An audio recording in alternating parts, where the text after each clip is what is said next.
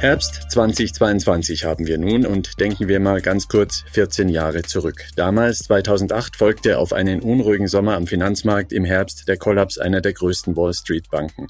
Die Welt hielt den Atem an. Ein Finanzinfarkt, eine globale Kreditkrise wurde damals diagnostiziert und eine Weltwirtschaftskrise folgte. Und irgendwie haben viele Beobachter derzeit das Gefühl, dass so etwas Ähnliches sich wiederholen könnte. Zu viel Unwägbares ist unterwegs. Wie hoch werden Inflation, Zinsen und Energie Energiepreise noch steigen und wie tief Aktienmärkte und Währungen noch fallen. Hinzu kommen militärische Konflikte und politische Spannungen. Auch einen Notfallschirm musste eine große Notenbank in den letzten Tagen schon aufspannen, um systemrelevante Akteure am Finanzmarkt zu stützen. Uns erschien es daher ratsam im heutigen HVB Marktbriefing, zu dem Sie Titus Koda ganz herzlich begrüßt, unser Expertenduo zu fragen, könnte das alles tatsächlich der Vorabend einer neuen Finanzkrise sein? Ist 2022 gleich 2008 Reloaded? Audit oder eben doch etwas ganz anderes. Andreas Rees wird dazu Stellung nehmen, der Chefvolkswirt der HVB für Deutschland. Hallo Andreas, wir sind gespannt auf deine Meinung. Ja, hallo, grüß dich Titus, grüß dich Philipp. Philipp Gistakis wird uns heute verraten, was er aus den aktuellen Kapitalmärkten zu dieser Frage herausliest und welche Portfolioausrichtung als Konsequenz ratsam ist. Er hat den Überblick, denn er gestaltet federführend die Anlagestrategie der HVB. Philipp, ich begrüße dich zum Marktbriefing. Hallo Titus, hallo Andreas.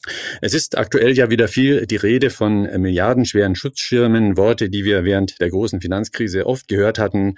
Auch die Bundesregierung hat in den letzten Tagen einen neuen Abwehrschirm aufgespannt und sie hat, auch das eine Parallele zu 2008, wieder ganz groß dabei gedacht. 200 Milliarden Euro sind bereitgestellt, um über drei Jahre hinweg Wirtschaft und private Haushalte zu stützen, ihnen die oft existenzbedrohende Last hoher Energiepreise von den Schultern zu nehmen. Reicht das denn alles? Andreas, wie sind deine Gedanken dazu? Ist das der der richtige Schritt und vor allem, wer bezahlt das? Ja, also ich bin erleichtert. Das ist natürlich sehr viel Geld. Das entspricht etwa fünf bis sechs Prozent vom BIP in Deutschland. Und die Schulden steigen natürlich weiter und am Ende werden dann die Steuerzahler oder wahrscheinlich nachfolgende Generationen dann das bezahlen. Aber aufgrund der Notsituation finde ich den Schritt richtig. Ich finde ihn auch alternativlos. Denn wenn man sich jetzt die Situation anschaut, die ist wirklich schon dramatisch. Man hat es auch gesehen bei den letzten Umfragen unter den Unternehmen. Wir hatten zum Beispiel unmittelbar nach der Aufnahme des letzten Podcasts die IFO-Umfrage für den September. Und es war ja klar, dass sich die Unternehmensstimmung in Deutschland nochmal verschlechtern wird.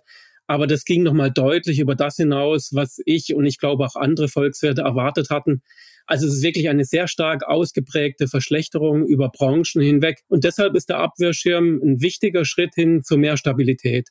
Was jetzt wichtig wäre, im Idealfall lieber eine etwas grobe Lösung, aber dafür dann bitte schnell. Mhm. An den Finanzmärkten macht sich ja auffallende Nervosität derzeit breit. Die Inflation will nicht nachlassen, die Aktieninvestoren verlässt sichtlich der Mut. Risiko wird ganz neu bepreist, blickt man mal auf die rasch steigenden Marktzinsen. Und erst vor Tagen musste die britische Notenbank Pensionsfonds mit einer 65 Milliarden Notfallinjektion vor dem Kollaps bewahren, während das britische Pfund zeitweise in den freien Fall überging. Von einem Lehman-Moment war da sogar die Rede. Sind das für dich alles Vorboten einer neuen Finanzkrise? Was meinst du? Nein, also ich kann da jetzt keine Vorboten für eine neue große Finanzkrise erkennen. Großbritannien ist wirklich ein krasser Fall. Da haben Politikfehler eine ganz wichtige Rolle gespielt. Die britische Regierung hat ja ganz überraschend angekündigt, eine sehr expansive Finanzpolitik fahren zu wollen. Dann gab es die Rolle rückwärts. Und insgesamt sind dann die Renditen bei zehnjährigen Anleihen in Großbritannien wirklich innerhalb einer ganz kurzen Zeit um fast 150 Basispunkte angestiegen. Aber ich glaube nicht, dass man das jetzt verallgemeinern kann und dass das eben die Vorboten einer neuen globalen Finanzkrise sind, so wie wir das 2008, 2009 erlebt haben. Dagegen spricht zum Beispiel, dass die Banken weltweit deutlich höhere Eigenkapitalpuffer haben als noch vor 15 Jahren. Die Finanzmärkte sind auch jetzt deutlich stärker reguliert. Also da gibt es schon einige wichtige Unterschiede. Was ich eben wichtig finde, ist in vielen europäischen Ländern, dass es hier eine Deckelung gibt der Gas- und Strompreise. Und ich denke, soweit sind wir im Augenblick noch nicht, aber über kurz oder lang, wenn das dann beschlossen worden ist, gerade in Deutschland, wird es stabilisierend wirken auf die Konjunktur und damit auch auf die Finanzmärkte. Aber klar ist natürlich auch das Beispiel Großbritannien, das zeigt das ja schon sehr, sehr klar. Die Finanzmärkte sind im Moment wirklich angeknackst. Dennoch auffallend ist, dass derzeit an den Devisenmärkten einiges passiert. Der US-Dollar scheint 2022 kaum noch zu schlagen zu sein.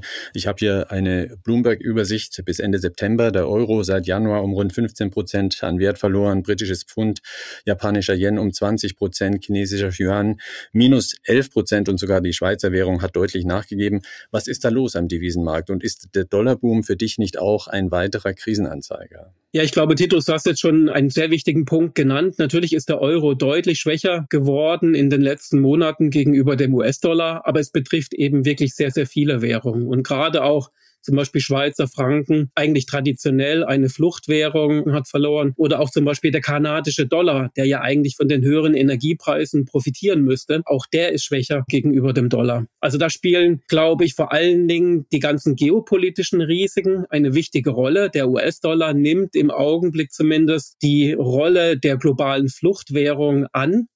Und dann haben aber auch die sehr aggressiven Zinserhöhungen der Fed eine ganz wichtige Rolle gespielt und das hat eben die anderen Währungen doch erheblich unter Druck gesetzt.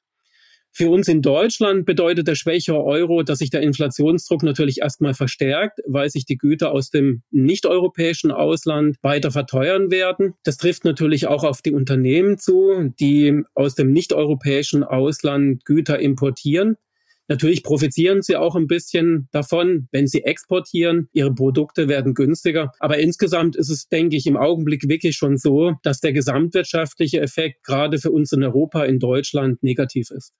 Wenn wir an die Finanzkrise 2008 nochmal zurückdenken, fällt uns das Wort Subprime ein. Der Begriff stand für große Pakete an Häuslebauerkrediten, deren Risiko so massiv fehlkalkuliert wurde, dass sie sich nach dem damaligen Einbruch der Hauspreise als wertlose Assets erwiesen. Gibt es hier Parallelen deiner Meinung nach? Sowohl in den USA, aber auch bei uns sind die Hauspreise in letzter Zeit massiv angestiegen. Wegen des Zinsanstiegs ist der Boom nun aber offenbar vorüber. Könnte ein neuer Immobiliencrash heute eine ähnliche Krise auslösen? Auf den ersten Blick lassen sich natürlich schon Parallelen konstruieren, gerade für die USA. Da sind nämlich die Hauspreise in den letzten zehn Jahren sehr stark angestiegen.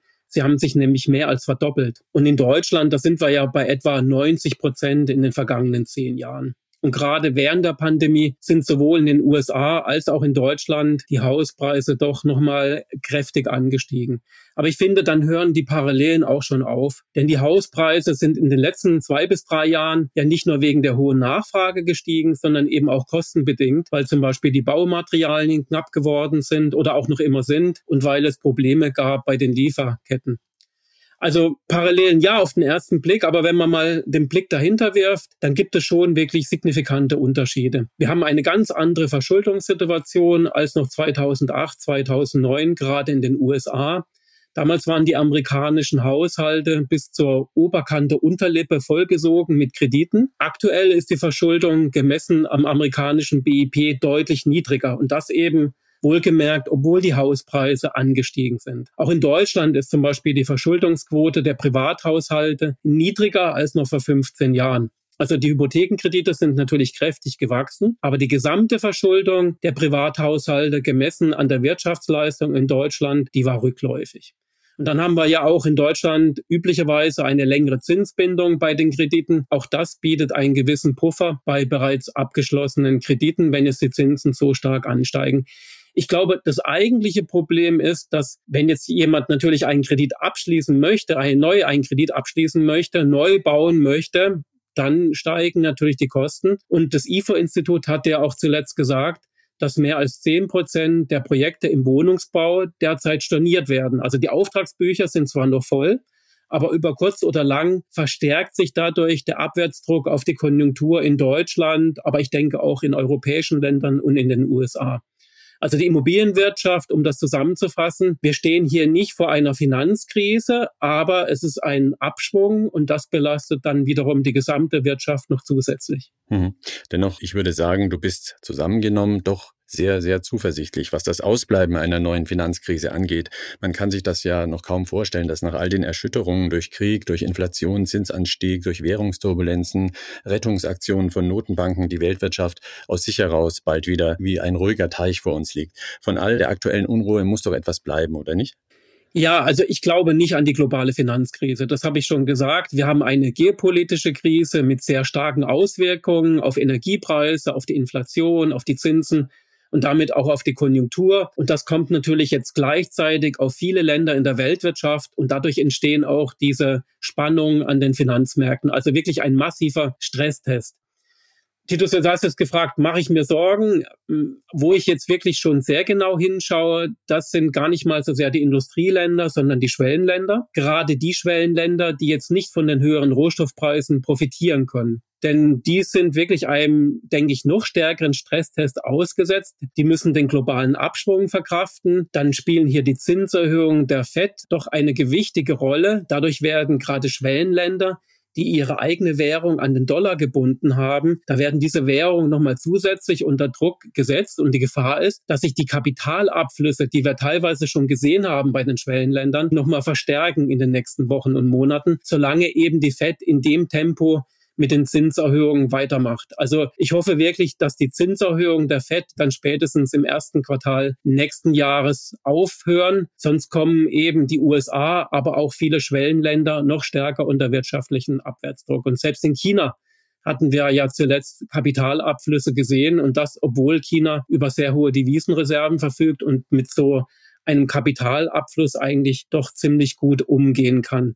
Aber nochmal zurück zum Thema Finanzkrise. Nein, aber ich glaube, das eigentliche Problem ist, dass wir keine bevorstehende Finanzkrise haben, sondern dass wir in den nächsten Jahren eine ganze Reihe von strukturellen Verschiebungen vor uns haben. Das wird die Unternehmen aber auch die Privathaushalte betreffen. Natürlich im Energiebereich mit der doppelten Herausforderung Umbau zu regenerativen Energien, aber auch eben vorübergehend der Umbau zu LNG, zu neuen fossilen Brennstoffen. Dann haben wir die zweite große Herausforderung, gerade für uns hier in Deutschland, das Geschäftsmodell. Wir sind sehr, sehr exportlastig.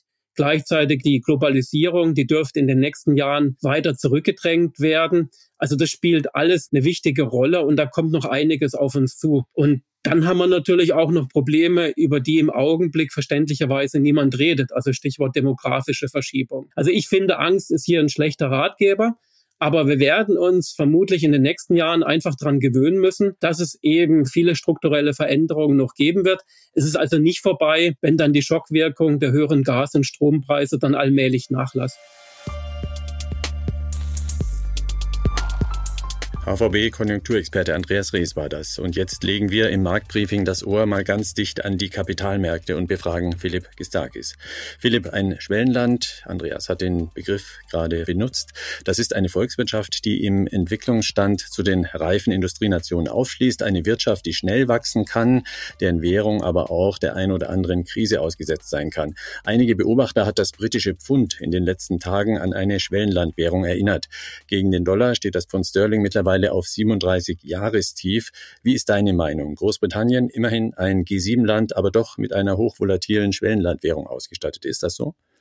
Ja, das war eine Charakterisierung. Also die Charakterisierung Großbritanniens verhält sich ein bisschen wie ein Schwellenland, die in der vergangenen Woche im Kapitalmarkt rumgeht, unter anderem auch befeuert durch Professor Larry Summers, der das entsprechend eingewertet hat. Was steht da dahinter? Da steht die Korrelation zwischen den Währungsbewegungen und den Zinsbewegungen dahinter. Was meine ich damit? Der Wechselkurs zwischen zwei Währungen von Industrieländern, also zum Beispiel dem britischen Pfund und dem US-Dollar, wird sehr stark durch die kurzfristigen Zinsdifferenzen getrieben. Das heißt, wenn es für einen Anleger, Anlegerin attraktiver ist, aufgrund der höheren Zinsen Geld aus einem Währungsraum in einen anderen zu transferieren, dann wird man das tun. Das heißt, wenn in den USA die Zinsen höher sind als in Großbritannien oder in Europa, dann transferieren eben Investoren Kapital dorthin und das macht sich dann eben auch in den Wechselkursen bemerkbar. Das heißt, höhere Zinsen bedeuten im Normalfall stärkere Währungen zwischen Währungen von Industrieländern. Bei Großbritannien war das anders. Da sind in der letzten Woche, der Andreas hatte schon gesagt, die Renditen über das gesamte Laufzeitspektrum massiv angestiegen. Das heißt, eigentlich wäre es attraktiv gewesen für Anleger, Kapital in den Pfundraum zu transferieren und diese hohen Renditen zu realisieren. Und das hätte eigentlich das Pfund nach oben treiben müssen. Aber das Gegenteil ist passiert hohe Renditen bei den britischen Anleihen waren verbunden mit einer abstürzenden Währung innerhalb von wenigen Tagen fünf, sechs Prozent. Und das ist typisch etwas, was eben mit Schwellenländern charakterisiert wird, insbesondere wenn dann eben diese stark ansteigenden Renditen der Tatsache zugeschrieben werden, dass möglicherweise die Kreditwürdigkeit dieses Landes in Zweifel steht. Und diese Bewegung, massiv steigende Renditen sind in der Zwischenzeit wieder ein Stückchen zurückgekommen und gleichzeitig deutlich schwächere Währung. Das hat Großbritannien ein paar Tage lang aussehen lassen wie ein Schwellenland. Mittlerweile hat ja auch eine Ratingagentur reagiert und das Rating, die Bonitätsnote für Großbritannien herabgesetzt.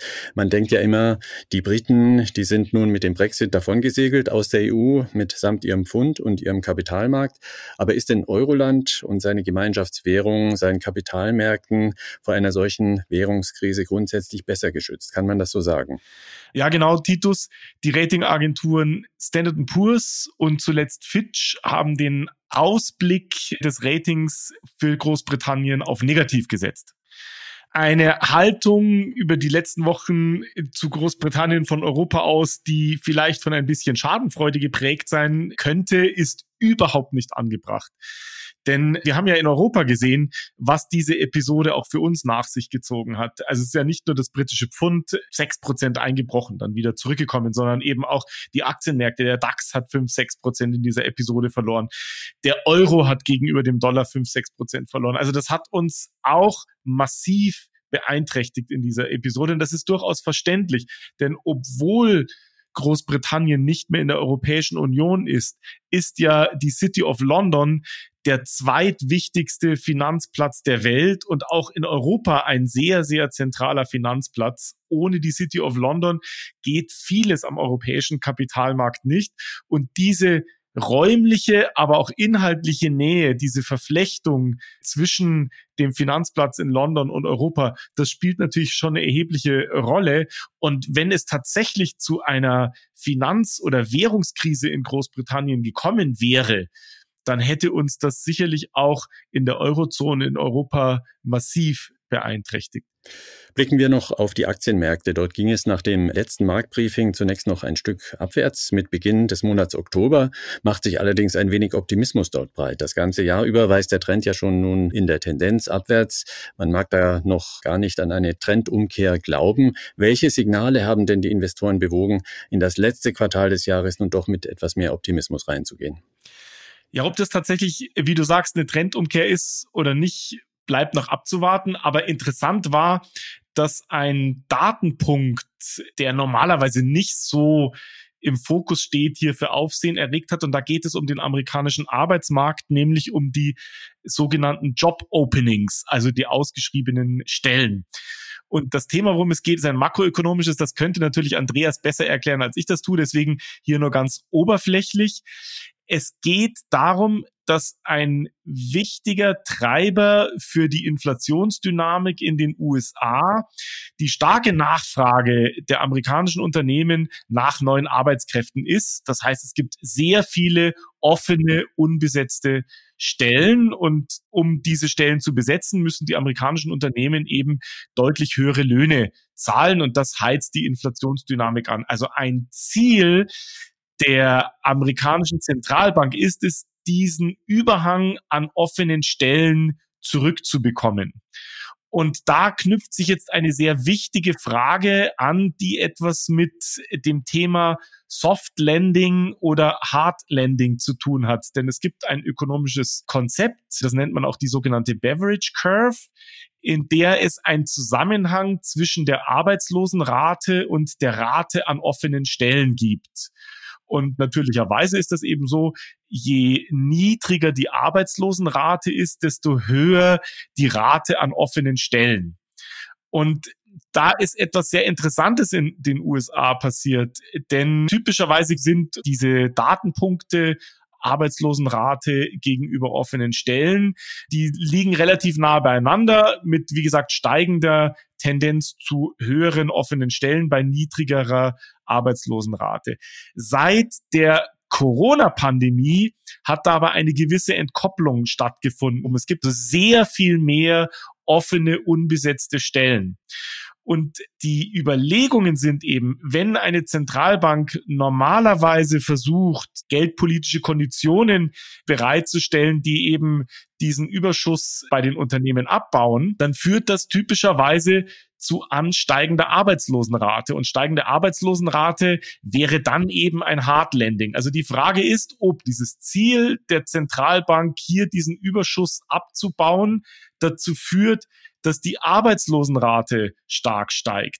Und da war eben etwas Interessantes, nämlich der letzte Datenpunkt zeigt, dass diese Rate der unbesetzten Stellen deutlich rückläufig war, ohne dass die Arbeitslosenrate deutlich gesteigert wurde. Und das war ein hoffnungsvolles Zeichen.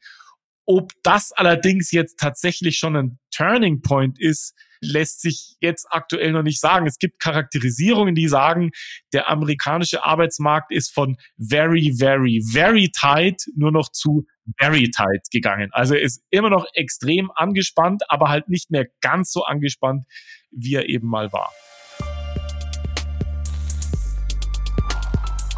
Soweit auch ein Stück Arbeitsmarkttheorie von Philipp Gistakis. Last not least der Portfolio-Check. Die Frage an den Chefanlagestrategen der HVB. Die Krise geht weiter. Wenige Fragezeichen haben sich bisher am Horizont aufgelöst. Welche Assetklassen gewichtet ihr wie im Augenblick im Portfolio?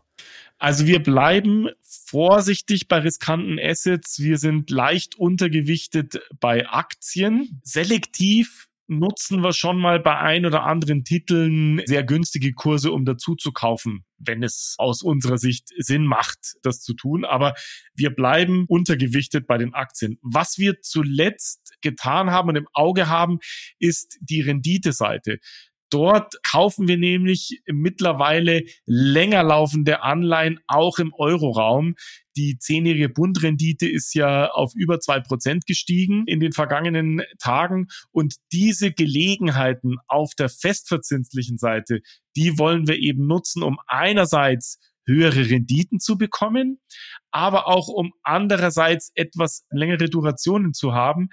Denn diese länger laufenden Anleihen, die sollten sich, wenn die Märkte auf der Aktienseite nochmal deutlich volatiler äh, zeigen sollten und zu weiteren Kursrutschen kommen sollten, möglicherweise dazu beitragen, das Ganze ein bisschen abzudämpfen. Denn typischerweise gibt es ja diese negative Korrelation zwischen Anleihen und Aktien, dass wenn Aktienkurse fallen, Anleihenkurse steigen. Das war dieses Jahr nicht so, weil die Renditen am Ausgangspunkt dieses Jahres sehr, sehr niedrig waren und weil die steigenden Renditen mit die Aktienmärkte stark beeinträchtigt haben. Jetzt sind wir aber an einem Punkt, wo die Renditen mittlerweile vergleichsweise hoch sind und bei einer sich noch stärker abkühlenden Wirtschaft, was dann die Aktienmärkte beeinträchtigen, könnte man durchaus ein Szenario aufmachen könnte, dass eben die Renditen wieder ein bisschen zurückkommen. Und deswegen macht es durchaus Sinn, auf der Anleihenseite etwas längere Laufzeiten zu kaufen. Einerseits, um die höheren Renditen zu nutzen und andererseits, um dem Portfolio auch ein bisschen Stoßdämpferfunktion zu geben gegenüber dem Risiko, dass vielleicht aufgrund einer sich abkühlenden Wirtschaft die Aktienmärkte nochmal belastet werden, was eben, wie gesagt, wenn der Treiber eine abkühlende Wirtschaft wäre, dazu führen könnte, dass die Renditen wieder ein bisschen sinken und damit die Anleihenkurse steigen.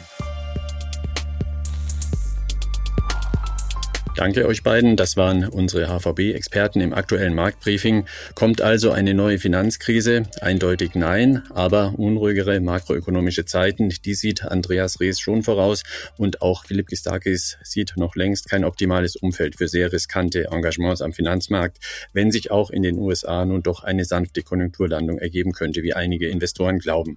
Wir werden in jedem Fall dranbleiben und sehen, wie das weitergeht. Das war's heute vom HVB Marktbriefing. Mit Anregungen melden Sie sich gerne unter markt-briefing.unicredit.de bei uns. Ich bin Titus Gruder. Ab 24. Oktober steht die nächste Ausgabe bereit. Bis dahin alles Gute.